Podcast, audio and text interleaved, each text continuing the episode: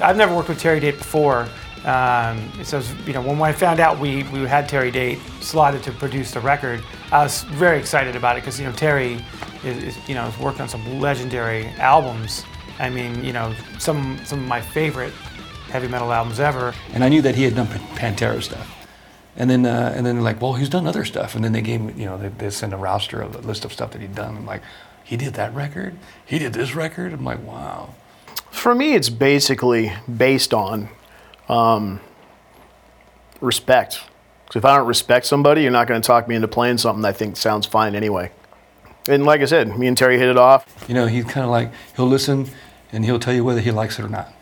Me being a singer, I need something like that that can tell me, mm, you know, and they'll go like, that sounded great. You know what I mean? As opposed to having them, having someone tell you how to do something that you've done for 30 years.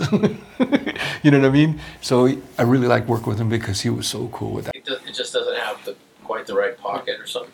But we'll get the choruses first, then we'll come back to those, unless you want to do it different. But first time I ever worked with him, so I thought he'd be this like stern taskmaster, you know.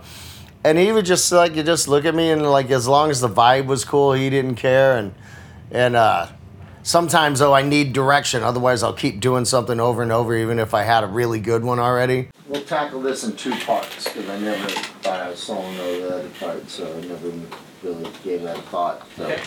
Whenever I try ideas, you're never really sure about shit you do. You just do it and then thinking, wow, that, that sounded cool. What do you think of that? He goes, he'll tell, you know, eh, let's try another one. Let's try it again. You know, I, I kind of hear what you're doing, trying to do. Just do it again and, and, see if you can come up with something. Or he'll say, nah, just stick with what you were doing. You know what I mean? He, he would guide me, which is, which is, is what he's supposed to do, which is awesome. So, so a lot of the stuff came out fucking awesome because of him. So. Now, there's some timing maybe down in here, like you were just a little bit off, off the beat a little bit, like just not quite on it, but. I don't want to be a producer when I'm done doing this, I don't want to produce because I don't have the patience for it. You know, I, I just don't want to get involved in that. And that's what we hire a person like Terry Date for. That's his job in my book. And he did it well.